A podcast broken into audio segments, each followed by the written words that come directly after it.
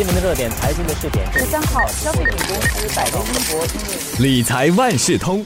欢迎来到理财万事通。你好，我是九六三好 FM 的德明。很快的，又到了一年一度的报税季节了。个人所得税的报税期是从三月一号开始，以传统表格报税的期限呢是定在四月十五号。如果是通过电子报税的话，那是四月十八号，晚了三天。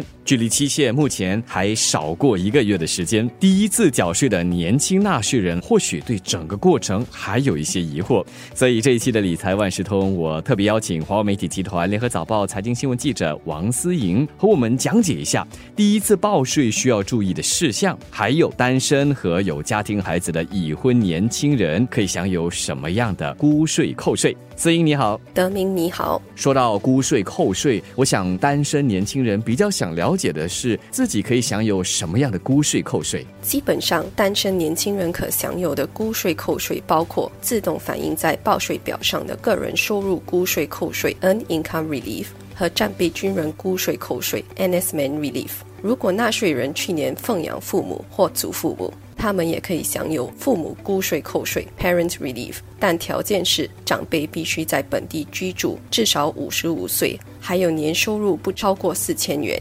再来，如果纳税人为自己的寿险保险支付年度保费，而且保险公司在新加坡设有办事处或分行，他们也可以申请寿险估税扣税 （Life Insurance Relief）。不过，这只限于去年缴的公积金少于五千元的纳税人。另外，存入退休辅助计划 （Supplementary Retirement Scheme） 简称 SRS 户头的款项，也可以用来抵消应缴税收入。如果纳税人在达到法定退休年龄后提取款项，他只需要为一半的款项缴税。如果更早提取款项，就需要为全额款项缴税，还需要付百分之五的罚金。据我所了解，用现金填补公积金户头，也可以申请公积金现金填补估税扣税，来选择填补自己又或是家庭成员的户头。能不能请思颖和我们说一说，这两者有什么不同吗？无论是选择填补自己的户头，或是家庭成员的户头，估税扣税的上限都是八千元，共计一万六千元。如果选择填补自己的户头，五十五岁以下的纳税人可以将现金存入特别户头。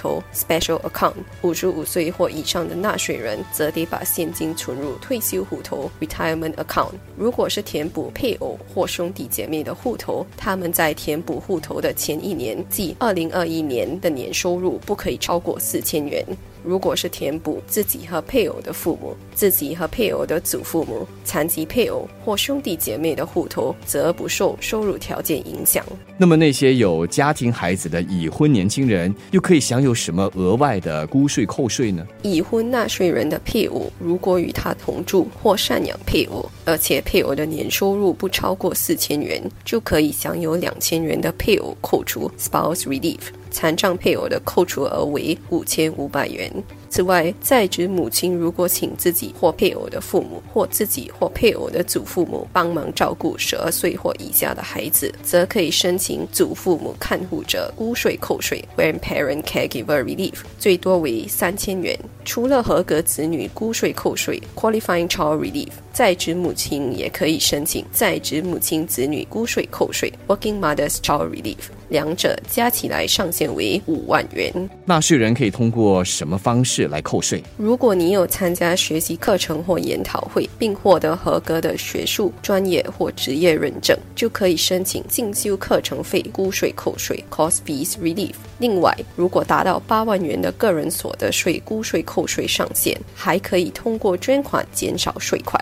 不过，专家提醒，并非所有注册的慈善机构都属于合格的公益机构。当捐款可以享有税务减免 （tax deductible），合格公益机构给的捐款收据会注明。纳税人在捐款时也要记得提供名字和身份证号码等信息。公益机构会向税务局提供捐款细节，相关的扣除也会自动反映在报税表上。最后，请思莹和我们分享一下，第一次报税的年轻人还应。该留意些什么？第一次缴税的年轻纳税人经常犯一个错误，就是误以为只要雇主通过雇佣入息自动纳入计划 （Auto Inclusion Scheme） 或 AIS，向国内税务局提交收入详情，就无需提交个人所得税申报表格。但事实上并非如此。除非你是在无需承报所得税服务 （No Filing Service） 计划下，否则还是得提交个人报税表。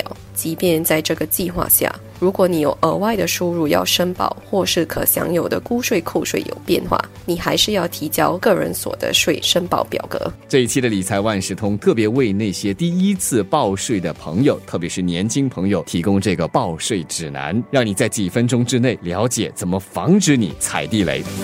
理财万事通每期提供你最需要知道的理财与财经知识。如果你想了解更多，可以到早报的 SG 搜索“联合早报财经专栏理财简囊”。我是九六三好 FM 的德明，我们下期再见。